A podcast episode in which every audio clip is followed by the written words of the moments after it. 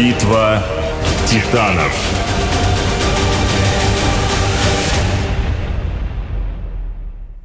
Удивительно, но история кондитерской фабрики «Большевик» началась и закончилась благодаря приходу французских бизнесменов в Россию. 1853 год француз Адольф Сиу вместе с супругой Эжени и тремя маленькими сыновьями переезжает в Москву. Ходили слухи, что в этой полудикой стране можно неплохо заработать, и служащий небольшого парфюмерного предприятия предложил руководству, как бы сейчас сказали, возглавить российское представительство марки. Уже через пару лет мадам Сиу открыла конфетную лавку в доме, где жило семейство, на Тверской улице. В подвале ютилось и маленькое производство, состоящее всего из двух человек – мастера и подмастерья. Этот карманный бизнес был оформлен на жену, Адольф серьезно к кондитерскому ремеслу не относился, да и вообще был связан парфюмерным контрактом, поэтому прав на ведение других дел не имел. Скоро магазинчик «Мадам Сиу» стал очень популярным среди москвичей. Состоятельные столичные жители считали за честь попробовать французские сладости ручной работы. Потихоньку рос капитал, росли и обороты – Каких-то мастеров выписывали из Парижа, кого-то обучали на месте, а сам Адольф, как только истек срок его парфюмерного контракта, разорвал все отношения с работодателем и полностью погрузился в семейное дело.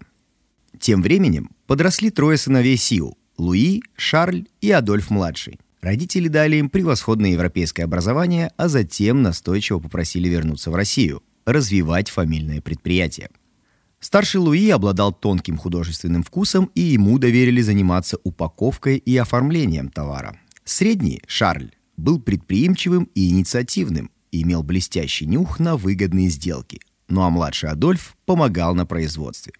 В 1881 году они основали торговый дом ССУ и Ко и построили фабрику, равной которой в Российской империи просто не было. Они выкупили несколько гектаров земли у Петровского парка, сейчас это район Белорусского вокзала, и пригласили модного архитектора Оскара Дидио построить роскошное здание для сахарного производства. Это не преувеличение, оно действительно было роскошным. Вход открывала широкая парадная лестница, обвивающая настоящий фонтан, а окружала фабрику ажурная кованая решетка. Но не дизайном единым. Братья полностью электрифицировали производство с помощью динамо-машин. К концу XIX века фабрика братьев Сиу добилась невероятных успехов. Их товары расходились по всей стране, вплоть до Дальнего Востока. Сладости шли даже на экспорт в Китай, Персию и другие соседние страны.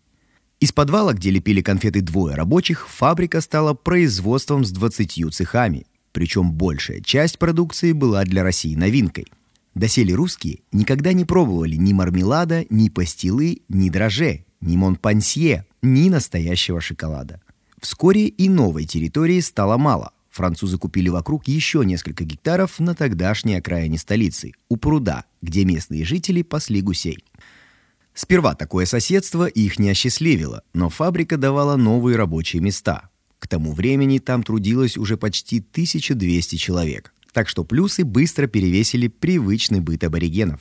А пруд хозяева сохранили, из него брали воду для котлов. А что же тот подвальчик на Тверской, с которого все началось? О, он еще долго приносил очень неплохую прибыль. Именно там продолжали делать свежайшие конфеты ручной работы, которые совершенно не были приспособлены к хранению. И поэтому каждое утро кондитер-француз ставил на прилавок новую партию. Здесь же москвичи покупали кексы, пироги, бриоши, пирожные и торты. Магазинчик стал кондитерским бутиком и занимал уже не маленький закуток, а три четверти фасада с 19 окнами, выходящими на Тверскую. Фабриканты Сиу были первыми во всем. Они первыми купили блестящие черные автомобили для развозки свежей продукции и первыми брендировали их. Они первыми начали производить шоколад на месте, закупая какао-бобы, обжаривая их и выполняя полный цикл по швейцарской технологии шоколадье. Кстати, шоколад был товаром изысканным и потому очень дорогим. Плитка стоила от 60 копеек до полутора рублей. Они первыми, в конце концов, разработали красочные коробки для сладостей, которые, как и продукция, были настоящим произведением искусства. К тому же братья приучали москвичей пить какао и кофе. Когда над столицей разносился неповторимый аромат остывающих свежеобжаренных зерен, непривычные к такому запаху прохожие и извозчики спрашивали друг у друга. «От кель вонища-то такая!» И знающие люди отвечали. «Да, это у Сиу. Кофе жарят». Инноваций было много. Самым большим цехом был карамельный. Каждую конфетку сначала оборачивали в пергамент, а затем в расписной фантик. Разумеется, вручную. Над этим работали около 150 упаковщиц. Ни одну карамельку нельзя было положить в рот. Ах, так хотелось. Над смотрщицами работали так называемые мадамы, как правило, жены командированных французских кондитеров или русских начальников цехов. Фрукты и ягоды для натуральных сиропов скупали у местного населения. Летом и сама Москва утопала в ягодном цвету, и с окрестных властей везли землянику, малину, смородину и черешню. С юга страны везли персики, мандарины, дыни, из-за рубежа – ананасы и лимоны. Многие фрукты и ягоды научились глазировать для сохранности. Новинкой для покупателей были и дрожжи, глазированные конфеты с орешками или семечками – но Сиу всегда хотелось чего-то большего, и они предложили клиентам дрожжи с ликером. Но как же сделать так, чтобы жидкий ликер не вытекал? Технологи долго ломали голову, но в итоге предложили решение. В сахарную смесь добавлялось побольше крахмала, а уж потом в застывший сладкий шарик вливалась капля ликера. Пьяные конфеты приводили покупателей в восторг. Перечислять достижения каждого цеха можно часами. Фабрика славно работала уже больше 50 лет. И несмотря на конкурентов, кондитерских королей Эйнем и товарищества Абрикосова и сыновей, прочно удерживала лидирующие позиции на рынке. Но действительно историческим для фабрикантов СИУ стал 1913 год. Год юбилея царствующей династии Романовых. Дату весь год широко отмечали всей страной. На монетных дворах печатались золотые и серебряные памятные рубли, в храмах служили благодарственные молебны о здравии помазанника Божьего. Войсковые смотры чередовались с народными гуляниями, и все-все фабриканты, купцы и служители искусства стремились преподнести императору свой подарок. Разумеется, в стороне не остались и кондитеры. Как правило, изменения касались в первую очередь упаковки – для простого люда пряники и карамельки, для сословий побогаче пирожные и шоколад заворачивались в бумагу, где были изображены все представители царского рода, от Михаила Федоровича до последнего императора Николая II. Товарищество ССИУ и КО выпустило сразу несколько новинок, но главное дожила до сегодняшнего дня. Печенье юбилейное – в этот же год компания французов удостоилась высочайшей чести и была названа поставщик и была названа поставщиком двора его императорского величества. По этому поводу фабриканты напечатали памятный вкладыш, которым снабжались все упаковки со сластями. Этот год стал последним мирным годом не только для братьев Сиу, но и для всех российских промышленников и предпринимателей. В 1914 началась Первая мировая война – но пока бояться было нечего. Кондитерская продукция была в эти сложные времена, возможно, последней радостью. И обеспечивая нужды фронта и мирного населения, наши фабриканты за годы войны удвоили годовую прибыль. С 2 миллионов 25 тысяч рублей в мирном 1913 до 4 миллионов 50 тысяч в военном 1917. Но тут же грянул революционный 1917 год. Нищую страну раздирали восстания. За февральской революцией последовала Октябрьская, и власть перешла в руки большевиков. События разворачивались чудовищной скоростью. Император отрекся от престола, временное правительство взяло под контроль все управление в стране, и, наконец, был выпущен декрет о земле. Право частной собственности на землю отменяется навсегда отчуждается безвозмездно и переходит в пользование всех трудящихся на ней. Эти слова фабриканты перечитывали снова и снова, не веря в то, что у них только один шанс выжить в новой экономической реальности – покинуть Россию и как можно скорее. Так закончилась блестящая эпоха фабрикантов СИУ, за 62 года построивших беспрецедентную успешную сладкую империю – когда красноармейцы опечатали склады с сырьем и кассу фабрики, в ней оказалось 16 миллионов рублей.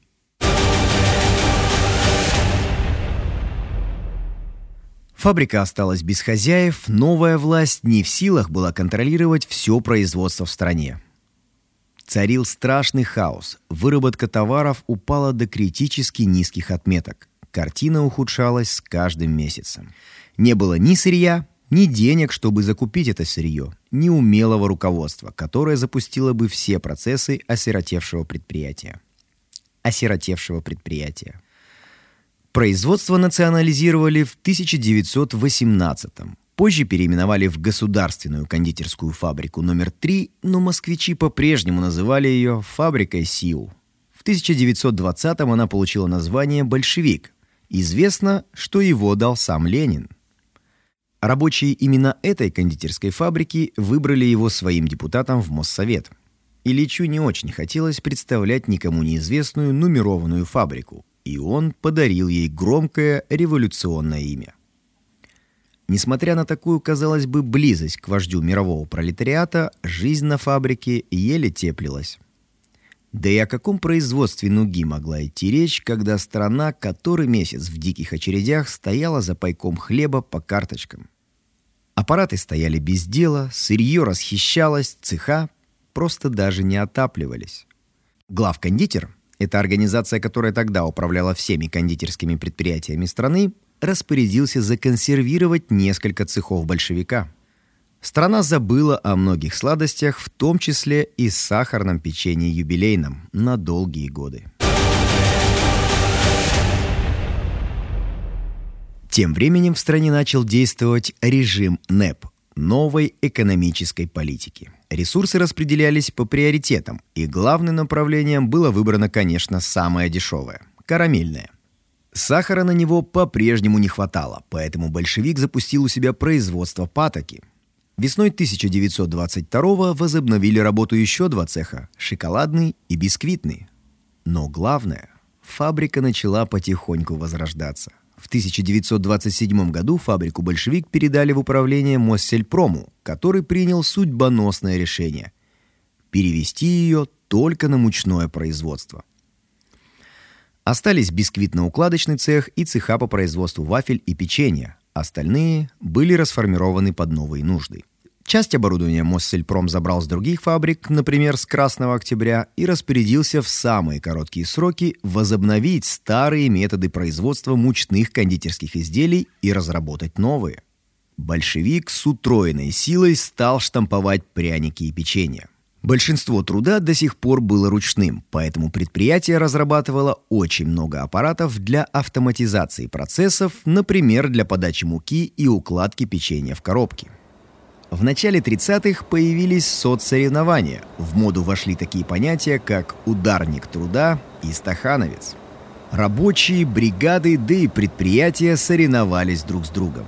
Немало стахановцев работало и на большевике. В 1940-м производство большевика достигло небывалых доселе показателей – почти 55 тысяч тонн. По сравнению с юбилейным 1913-м рост составил почти тысячу процентов. Получалось, что один рабочий в день производил 101 килограмм продукции. И это, учитывая тот факт, что трудодень сократился с 12 до 8 часов. Продукция завода стала проще и понятней. Основную массу составляло развесное небрендированное печенье. А по этикеткам брендированной продукции можно было изучать историю страны. Никаких больше заграничных названий, непонятных рабочему классу. Никаких иллюстрированных красот на фантиках. Все ближе к народу. Галеты «Военный поход» или «Турист», крекер для людей с лишним весом «Режим», бисквит для диабетиков. Годы Великой Отечественной войны стали для большевика не меньшим испытанием, чем для всей страны. Часть рабочих ушла на фронт, но производство не должно было останавливаться. Приказом сверху отменялись отпуска, вводились сверхурочные и, главное, перепрофилировалось производство. Вместо тортов стали делать сухари, на фронт отправлялись упаковки галет, но появилось и совершенно непривычное производство.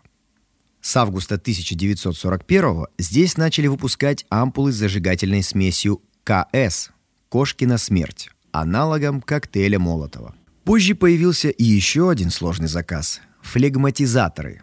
Так назывались приспособления для смазки орудийных стволов. Также на фабрике установили мыловарню и производили самое простое и дешевое мыло. Перечислять все трудности работы в тылу не имеет смысла. К станку вставали и дети, помогавшие матерям. Из ниоткуда, из ниоткуда, из утиля собиралось оборудование. Большевик как мог выживал вместе со страной. Сразу после войны цеха ожили. Возвращались немногие из тех, кто ушел на фронт, большевик вновь постепенно переводил производство на мирные рельсы. Да, страна жила еще очень бедно. Отпуск продуктов по карточкам прекратился только в 1947 Но советские граждане верили в новую жизнь. Учебники обещали детям, что они будут жить при коммунизме, а медицина и образование будут бесплатными. На большевике было запущено три цеха. Цех номер один выпускал разные сорта печенья. Цех номер два отвечал за пряники, рулеты и вафли, а цех номер три носил интригующее название – Венский цех. Он считался самым привилегированным, и именно отсюда на столы москвичей отправлялись торты и пирожные. Бизе, шу, несколько видов эклеров, Наполеон, картошка, заварные кольца, корзиночки с кремом – всего более 18 наименований. В этом цеху работали только первоклассные кондитеры. В ход шло самое свежее и натуральное сырье, а поставлялась вся эта продукция в первую очередь, разумеется, в Кремль, на симпозиумы, съезды и столы иностранных делегатов. Позже на большевике будет создана так называемая 501-я база, которая обслуживала только Кремль. В отличие от 208-й базы, работавшей на нужды горкома партии а позже для валютных магазинов и правительственных санаториев в Кисловодске, Сочи и Ялте. Вернулись соцсоревнования, а вслед за ними и новые рекорды большевика. В 1953 году фабрика выдала довоенный оборот продукции, а в 1955 поставила новый рекорд – 158 килограммов продукции на одного рабочего – 1967 году СССР отмечал знаменательную дату – 50-летие Октябрьской революции. Праздника масштабнее сложно себе представить. К этой дате большевик выпустил новое, особое печенье и дал ему название, правильно, юбилейное. Так второй раз родился, наверное, самый узнаваемый бренд фабрики. Вот как об этом вспоминала старейшая работница фабрики, пришедшая на большевик простой упаковщицей, а ушедшая заместителем директора Екатерина Васькова.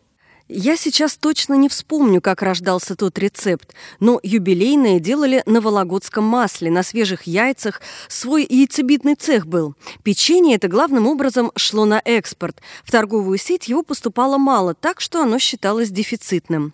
В 70-е и 80-е была система так называемых продовольственных наборов.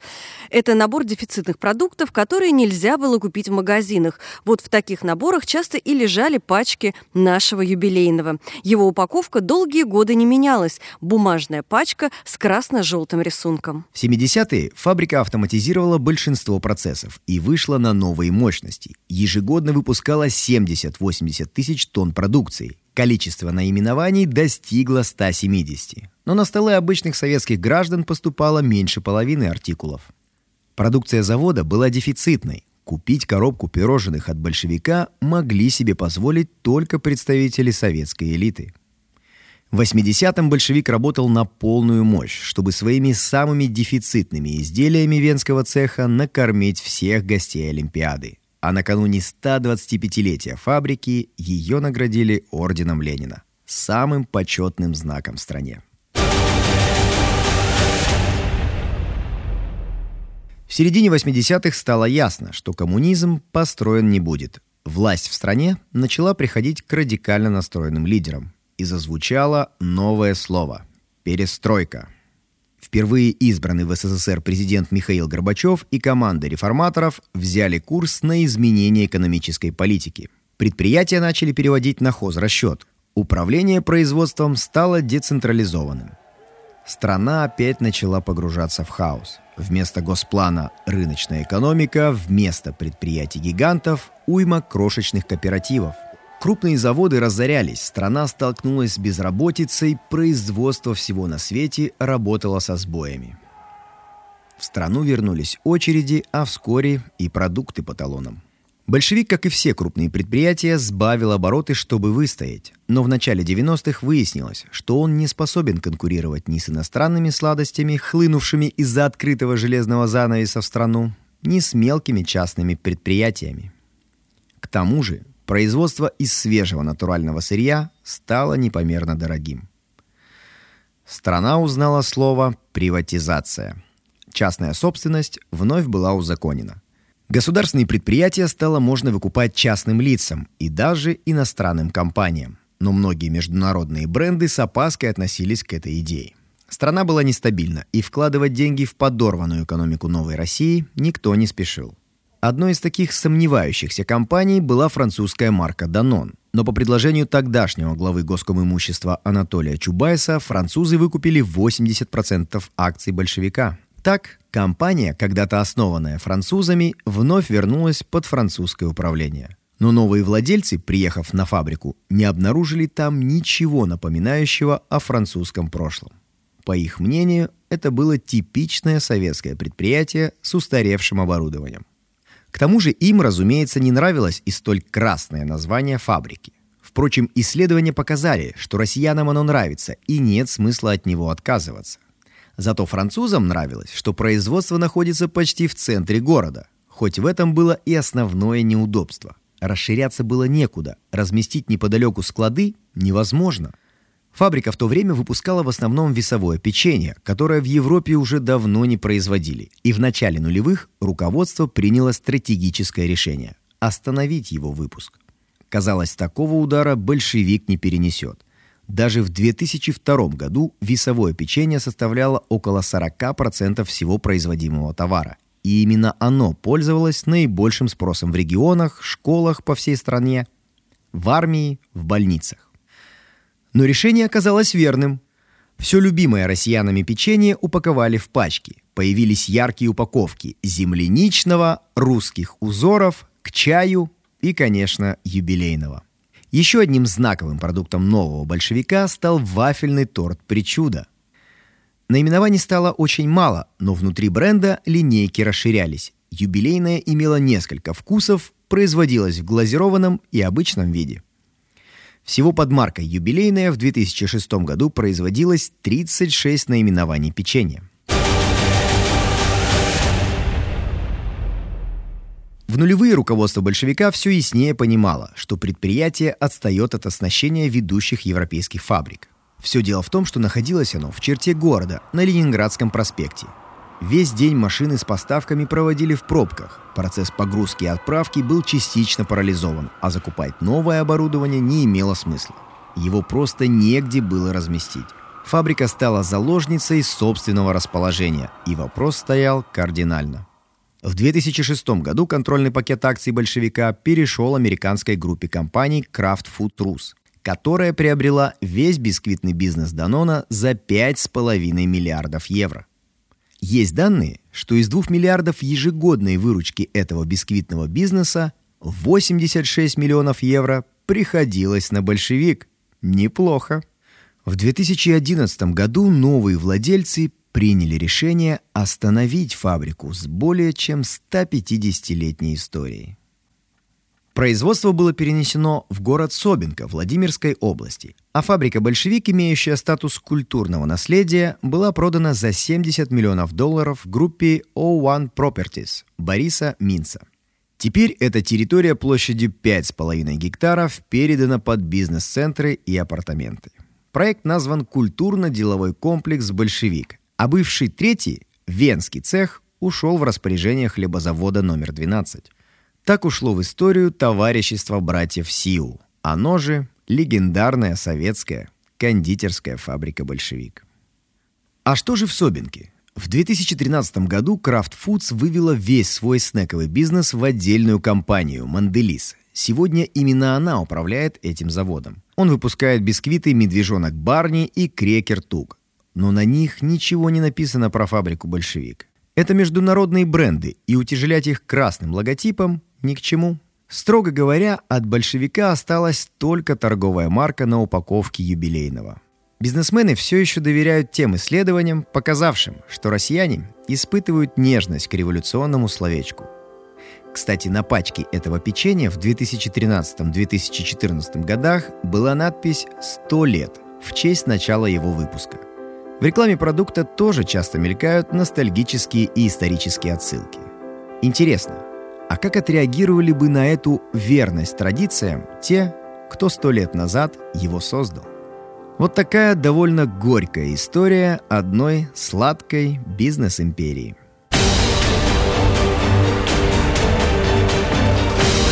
Битва титанов.